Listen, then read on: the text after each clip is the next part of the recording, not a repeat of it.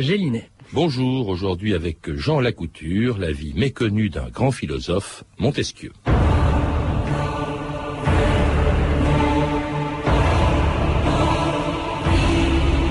Quand j'ai été dans le monde, je l'ai aimé, comme si je ne pouvais souffrir la retraite. Quand j'ai été dans mes terres, je n'ai plus songé au monde. Montesquieu.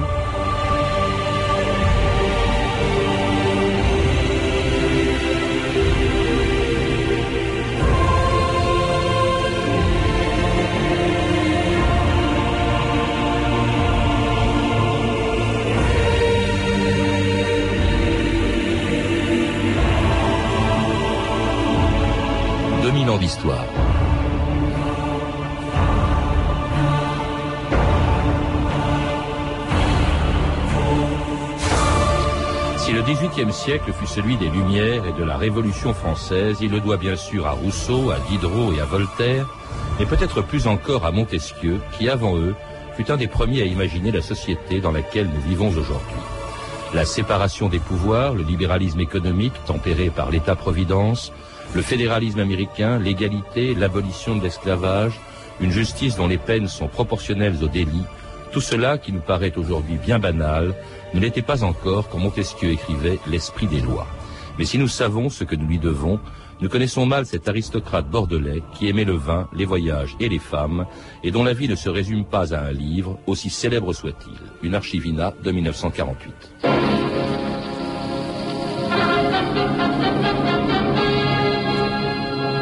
Tribune de Paris. Les hommes, les événements, les idées à l'ordre du jour.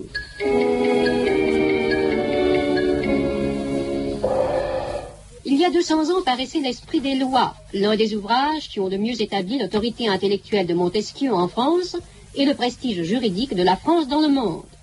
C'est dans L'Esprit des lois, on le sait, que Montesquieu a énoncé le principe de la séparation des trois pouvoirs, exécutif, législatif et judiciaire, principe qui est devenu depuis lors l'un des fondements de la démocratie. Jean Lacouture, bonjour. Bonjour. Alors j'ai envie de tout de suite de vous poser une question qui vous avait beaucoup embarrassé le jour de votre bac français il y a quelques années. Pourquoi Montesquieu a-t-il intitulé son livre le plus célèbre L'esprit des lois? Je crois que c'est cette question euh, qui, 60 euh, ans après, est à l'origine du livre que vous avez écrit sur Montesquieu. Oui, vous avez, on peut dire ça. Euh, J'avais des raisons en tant que Bordelais, en tant qu'amateur euh, de grands hommes et de biographie, de d'écrire sur Montesquieu, mais je l'aurais probablement pas fait s'il ne m'était pas arrivé un incident assez pittoresque le, jour de mon bachot. Je parle là des jeunes gens qui vivent dans la fièvre ces jours-ci, euh, mais arrivant à, l'examen de français, de littérature française, auquel j'arrivais assez confortable, naïvement, euh, relativement assuré de moi, je suis tombé sur un professeur qui m'a dit euh, euh, Monsieur, pourquoi Montesquieu a-t-il intitulé son livre L'esprit des lois Je dois vous dire que je me croyais assez bon et que je me suis trouvé, excusez-moi de l'expression, sur le cul. C'est-à-dire le pourquoi. Pourquoi Montesquieu? Moi, je, je sais un peu ce qu'il a écrit, mais le pourquoi des choses. Je suis resté Baba, Béa, Béa. Et le, type m'a dit, mais enfin, vous, savez que Montesquieu cultivait de, la vigne, faisait du vin. Ah oui, ah oui, monsieur, oui, oui, oui, oui. Bon, et alors, vous savez que du vin, on tire l'esprit de vin eh bien, il s'occupait non seulement de vin, mais de loi. Il est passé de l'une de ces deux spécialités à l'autre, et il a pensé qu'on pouvait parler, en effet, comme on parle de son extrait du vin, qui est l'esprit de vin, que, des lois, on pouvait en, extraire l'esprit.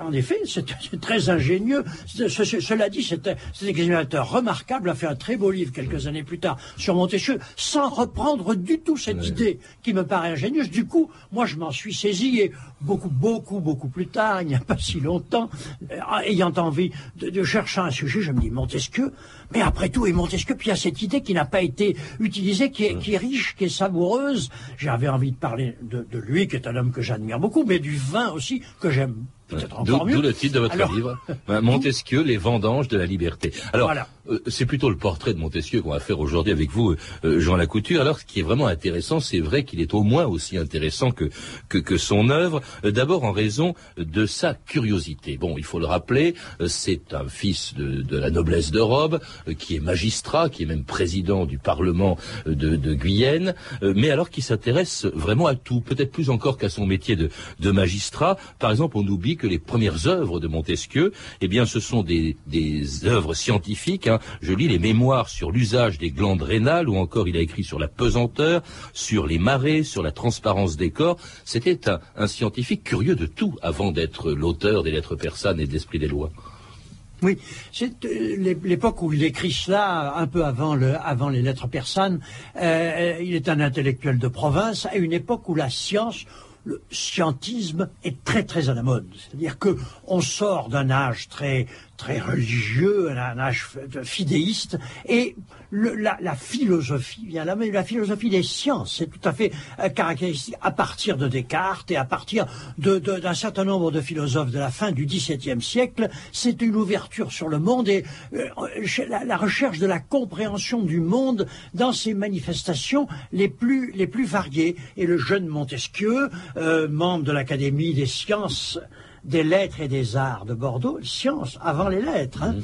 Euh, et, et bon, magistrat, jeune magistrat, mais il ne faut pas dire que le, droit ne l'intéressait pas énormément. Il est l'auteur d'un livre très illustre dont le droit est, la, est, la, est, la, base, si l'on peut dire, la structure élémentaire. Mais enfin, c'est un livre de philosophie, philosophie politique plutôt, n'est-ce pas? Et le droit ne l'intéressait pas tellement, mais les sciences, avant d'en venir carrément à la littérature, il s'est intéressé en effet assez longtemps aux sciences sur des sujets qui nous paraissent un petit peu ridicules aujourd'hui. C'est curieux de tout, parce que vous le citez, mon âme se prend à tout, hein, disait Montesquieu, et justement parmi les choses qui l'intéressent le plus, quelques hectares de, vignes de son château de La Brède, près de Bordeaux. Écoutez cette fiction de Radio France en 1964, un dialogue imaginaire entre Montesquieu et le régisseur de son vignoble, Monsieur Léveillé. Bonjour, monsieur notre maître. Bonjour Léveillé, quoi de nouveau depuis hier? Nera, notre maître. Allons ensemble voir les vignes. Si vous permettez, notre moussu, de vous dire mon avis. Mais bien entendu, l'éveillé, n'es-tu point là pour ça Eh ben, notre moussu, pour deux raisons, on peut pas dire qu'il n'y en aura pas qu'il y en aura. Mais vaudra pas comme vin sur des plans et des terrains de grand choix. Oh. Cela, bien sûr, monsieur de Montesquieu le sait que le vin qui sort de ses chais n'est pas celui des crus les plus réputés. Mais enfin, la quantité y sera. Il y aura, comme chaque année, récolte abondante. Au loin, on entend sonner l'Angélus de midi. Les deux hommes reviennent vers le château. Alors, à tantôt, notre monsieur. Mangez bien, buvez de même, et à votre santé. À cet après-midi, l'éveillé. Viens me prendre quand j'aurai fini mes écritures pour qu'on aille ensemble visiter le cuvier en vue de la prochaine récolte. Vous souriez en écoutant cette fiction, Jean Lagouture. je souris parce que sur une tradition bien établie, les gens du peuple gascon nous parlent avec l'accent et les, gens distingués parlent sans accent. Or, Montesquieu était fort distingué, mais il avait un accent à ah au couteau. Il avait, il avait l'accent que l'on prête là très vraisemblablement à l'éveiller, à son, à son fondé de pouvoir, à son euh, spécialiste. Euh, le maître de chez, lui, avait un accent qui a été rapporté par tel ou tel des mémorialistes de l'époque. Et cite par qu'il disait à propos de d'Alembert, je crois, a des génies dans cette tête-là. je vous dire que, vous dire que donc il avait l'accent. Il a fait rire dans les salons au moment au moment de, de, la de, des lettres persanes. Montesquieu faisait rire dans les salons et puis après il a fait sourire et puis après il a fait il a fait bailler l'admiration. Alors ce qui est vrai hein, dans ce que l'on vient d'entendre, si, sinon l'accent, c'est l'intérêt de Montesquieu pour son vignoble. C'est très important pour lui. C'est très important. Euh, d'abord parce qu'il a l'impression de faire une œuvre d'art, parce que le, le vin, je ne veux pas faire trop de chauvinisme. Euh, je ne sais pas si vous êtes bourguignon, oh, cher, je ne, je ne sais pas, mais en tout cas, moi, je, considère que le vin de grave, de la, les graves de Bordeaux sont peut-être le meilleur vin du monde. Et en tout cas, lui, ce n'est pas un très grand château, bon, de la Brède, euh, Martignac, c'est ça existe encore. Hein. Mais tout, tout ça, c'est des graves, c'est très, c'est très très bon. je me permets de vous les conseiller euh, en passant. Euh, bien sûr, c'est pas Aubryon, tout le monde mais, mais enfin, ça, ça, Mm. ça- c'est très bon. Et lui se passionnait pour cela, pour des raisons diverses, dont celle que c'était ce- le, c'était le, le fond de sa fortune. C'est-à-dire, c'est de là, c'est de ça qu'il vivait. Et c'est pour ça, d'ailleurs, qu'il a pu être un homme libre vis-à-vis de la cour, qu'il a pu dire son fait au roi et à la cour, c'est qu'il avait les moyens. Il n'avait pas besoin d'aller quémander des emplois à Versailles. Il avait son, il avait son vin qu'il vendait bien. Sauf les années où il y avait la guerre avec l'Angleterre et où les vaisseaux français ne pouvaient pas accoster à, à- sur la, dans la Tamise. Euh, était le et- et- et alors, client. quand les Anglais n'achetaient pas son vin, comme c'est notoirement, tout le monde le sait, les Anglais, là, qui sont les meilleurs acheteurs de vin de Bordeaux, quand les Anglais pouvaient pas acheter son vin, là, il, là, il tirait le diable par la queue. Quelques années. Alors la viticulture, c'est une des passions de cet homme qui en avait beaucoup et dont on sait peu de choses alors qu'il a, il s'est pourtant livré dans un certain nombre de ses livres le portrait de Montesquieu par lui-même, la revue de texte Stéphanie Duncan. Charles-Louis de Montesquieu est un homme heureux. C'est pas moi qui le dis, c'est lui-même qui le dit dans ses pensées. Il faut que je rende grâce à mon bon génie de ce que je suis né heureux. Mais alors cette phrase, vous le remarquez dans votre livre, Jean Lacouture, après l'avoir écrite, Montesquieu l'a rayée et remplacée par Je n'ai presque jamais eu de chagrin et encore moins d'ennemis. Montesquieu reconnaît donc quelques souffrances, mais tout cela est peu de choses puisqu'il ajoute Je m'éveille le matin avec une joie secrète. Je vois la lumière avec une espèce de ravissement. Tout le reste du jour, je suis content. À cette simple joie de vivre s'ajoute celle des travaux intellectuels très importantes pour lui. L'étude, dit-il, a été pour moi le souverain remède contre les dégoûts de la vie, n'ayant jamais eu de chagrin qu'une heure de lecture ne m'ait ôté. Et Montesquieu n'est pas un misanthrope, hein. il aime notamment travailler pour le bien de la société. J'ai naturellement eu de l'amour pour le bien et l'honneur de ma patrie, dit-il, et peu pour ce qu'on appelle la gloire. J'ai toujours senti une joie secrète lorsqu'on a fait quelques règlements qui alla au bien commun. Et il est tout aussi à l'aise dans les salons que dans ses vignes. Quand j'ai été dans le monde, dit-il, je l'ai aimé, comme si je ne pouvais souffrir la retraite. Quand j'ai été dans mes terres, je n'ai plus songé au monde. On n'empêche que dans ce bonheur hein, quasi idyllique, Montesquieu a connu aussi quelques déceptions, il le dit, euh, avec les hommes. Il n'y a point de gens que j'ai plus méprisés, dit-il, que les petits beaux esprits et les grands qui sont sans probité. Ce qui m'a beaucoup nui, c'est que j'ai toujours trop méprisé ceux que je n'estimais pas. Et puis, autre perturbation de taille, les femmes, et oui, l'amour. Ainsi, l'auteur de L'Esprit des lois parle avec dédain des femmes, parfois. C'est un sexe bien ridicule que les femmes, dit Montesquieu.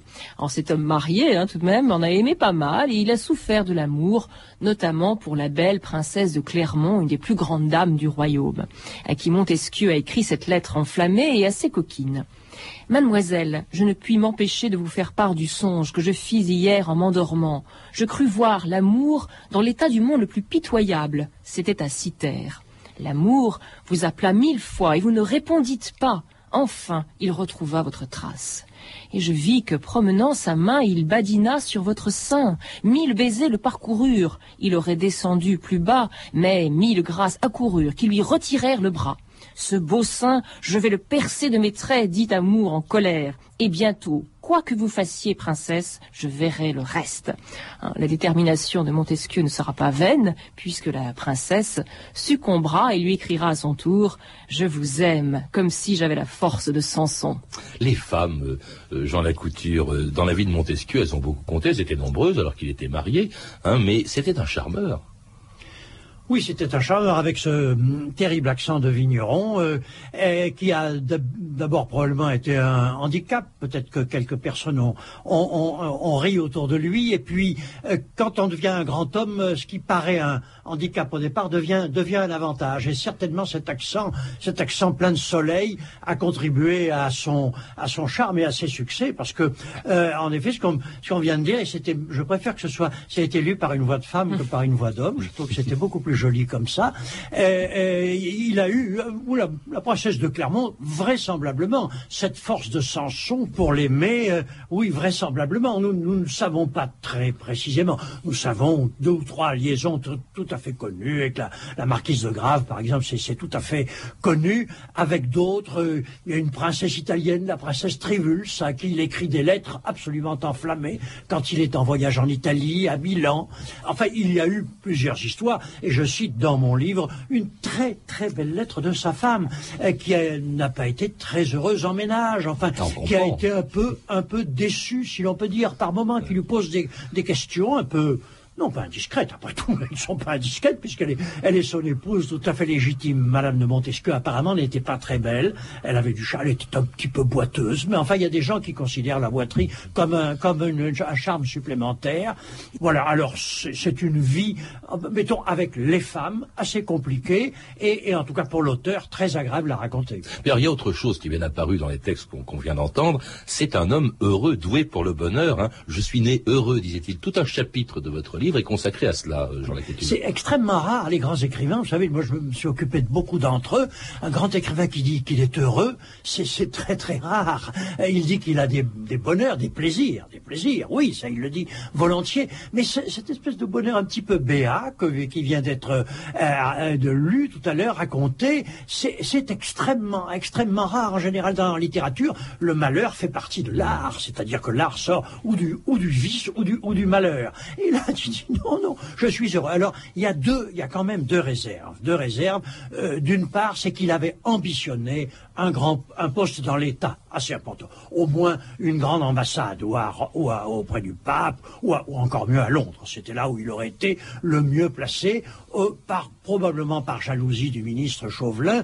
Euh, il ne l'a jamais obtenu. Et puis une seconde, alors une vraie souffrance, c'est la, c'est la cécité. Il a été aveugle à partir de 15 ans avant sa mort. Il avait des difficultés à lire. On peut dire que les sept ou huit dernières années de sa vie, il n'a, il n'a pu que dicter écouter les livres que que lui lisait sa fille Denise, probablement très bien, mais quand même, quand on aime les livres avec la passion qu'il y mettait, n'avoir que qu'une audition, n'avoir que ne pouvoir que dicter des textes, c'est quand même des handicaps. Il a, il a indubitablement souffert de ça. Il faut il faut, il faut, je lui retirer ça, le pauvre. Enfin, il faut pas oublier cela. Parmi les raisons euh, qui expliquent aussi peut-être ses déboires sur le plan politique, il y a le fait qu'il écrit, qu'il est très critique vis-à-vis du pouvoir en place. Alors, il a, après avoir écrit des livres scientifiques que personne n'a vraiment remarqué, en revanche, son l'œuvre qui le rend célèbre, qui va lui, lui ouvrir les portes des grands salons parisiens, il l'écrit à 32 ans, ce sont les fameuses lettres persanes, hein, ces deux persans en voyage à Paris, ce qui permet à Montesquieu euh, de critiquer ainsi les institutions en place, la monarchie euh, et même et même le pape. C'était d'ailleurs une œuvre tellement sulfureuse qu'elle a été, euh, dites-vous, euh, Jean Lacouture, publiée à Amsterdam sans la signature de l'auteur. Et vous parlez de, des, des lettres personnes comme étant la première fusée de ce qu'on appellera le siècle des Lumières. Oui, je crois, je, ne suis pas le seul, à le dire. Je crois que ce qui jaillit des lettres persanes, il y a eu, déjà une partie de Voltaire qui est là, et une partie de Diderot. Rousseau, c'est encore, une autre tonalité.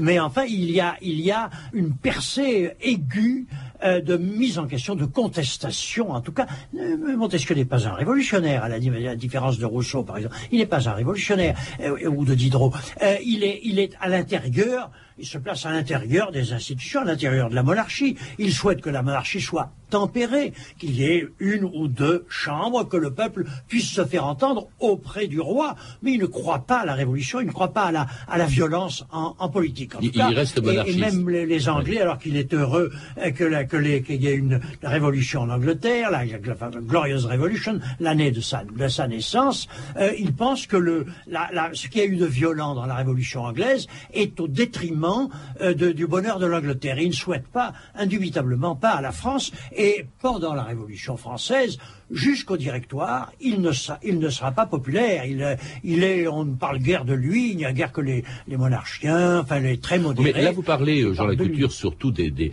de l'esprit des lois, qui viendra d'ailleurs beaucoup plus tard. Hein. C'est à la fin de sa vie qu'il aura achevé, parce qu'il a mis 20 ans, je crois, à les écrire, à écrire l'esprit des lois. Mais dans les lettres persanes, il y a quand même, il y a une audace extraordinaire. Il y a vraiment, il tourne en dérision, même le, le pouvoir, l'autorité du pape. Euh, comment est-ce que ça a été perçu à l'époque? Ça a été perçu comme, comme on, a très bien compris qu'il ait choisi l'anonymat. L'anonymat a été vite percé, c'est vrai, mais enfin il avait choisi en tout cas de ne pas s'affirmer comme, comme l'auteur. Et même au moment d'entrer à l'Académie française, sept ans plus tard, il essaie de ne pas se présenter comme l'auteur des lettres persanes, à quoi quelqu'un qui ne voulait pas qu'il fût élu dit mais alors qu'est-ce qu'il a fait s'il n'a pas fait ça, n'est-ce pas? Parce que ces petits textes scientifiques dont nous parlions tout à l'heure n'étaient pas quand même en mesure de le, de faire, de lui valoir avoir un fauteuil à l'Académie. Non, les lettres persanes, c'est un, c'est un texte d'une insolence extraordinaire à, par, par, rapport au roi, par rapport, par rapport au pape. C'est encore l'Église, c'est encore plus, c'est encore plus grave à cette époque. Bien sûr, on est déjà, c'est la Régence, le vieux, le vieux roi Louis XIV est mort, c'est vrai, mais tout de même d'aller dire qu'en France, il y a, par exemple, on encense une vieille idole qu'on appelle le pape, c'est pas? On va parler de vieille oui, idole. c'est pas mal à l'époque. Hein, il est un des premiers à le faire. Aurait, hein. Il n'aurait pas été, il n'aurait pas été noble et il aurait signé ce texte. Il aurait quand même peut-être été passé quelques jours à Vincennes, sinon à la Bastille.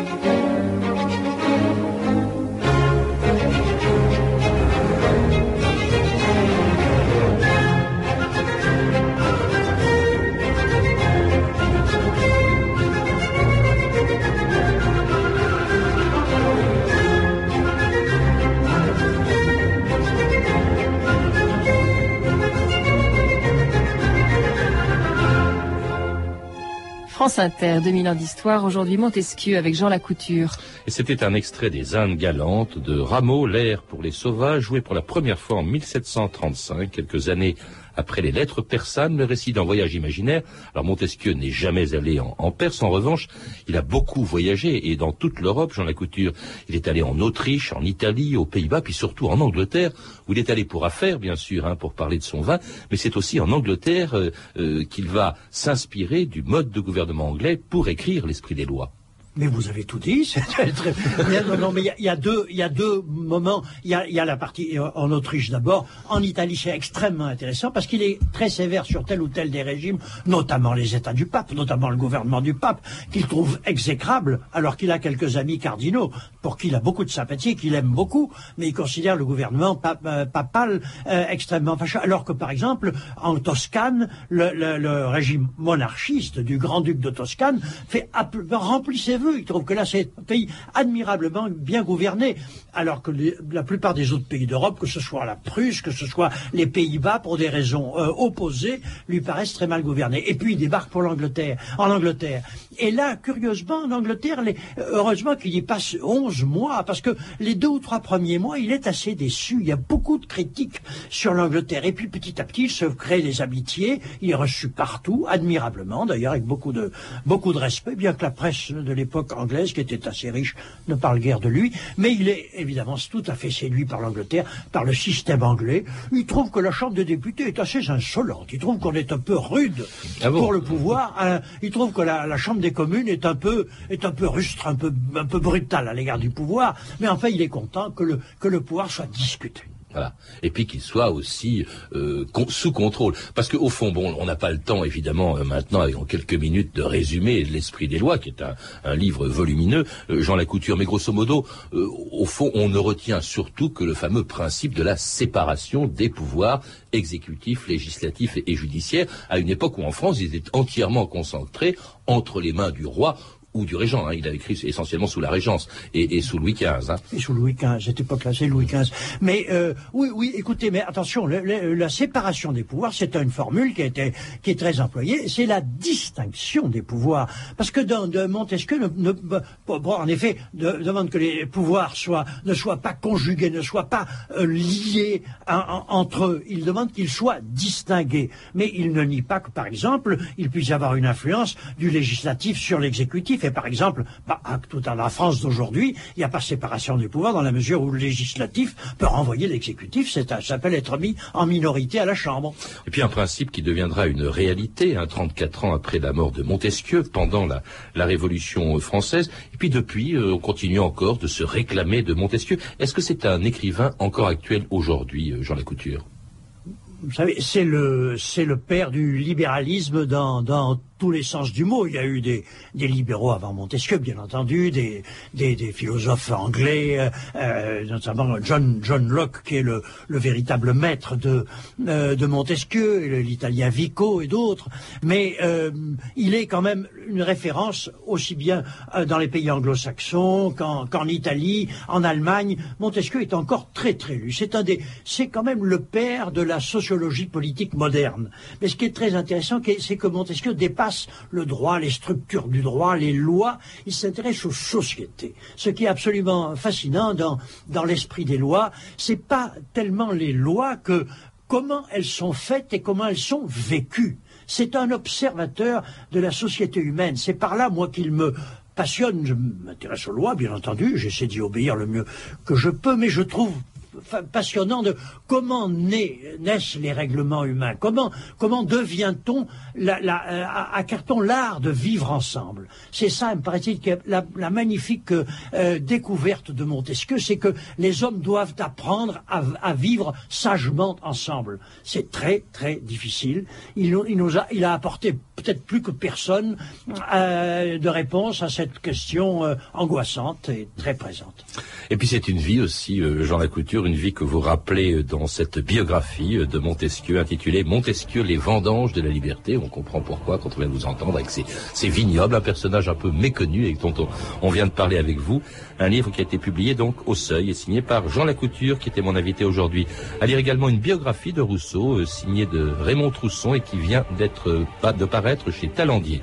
Vous pouvez retrouver ces renseignements en contactant le service des relations avec les auditeurs au 0892 68 10 33 34 centimes d'euros la minute ou consulter le site de notre émission sur franceinter.com. C'était 2000 ans d'histoire. Merci à Lédwin Caron, Virginie Bloch-Léné et Claire Tesser. La revue de texte de Stéphanie Duncan et la réalisation était de Anne Kobilac. Une émission de Patrice Gélinet.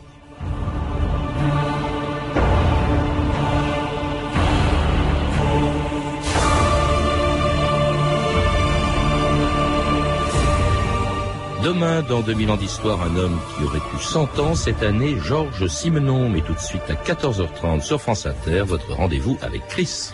Merci Patrice.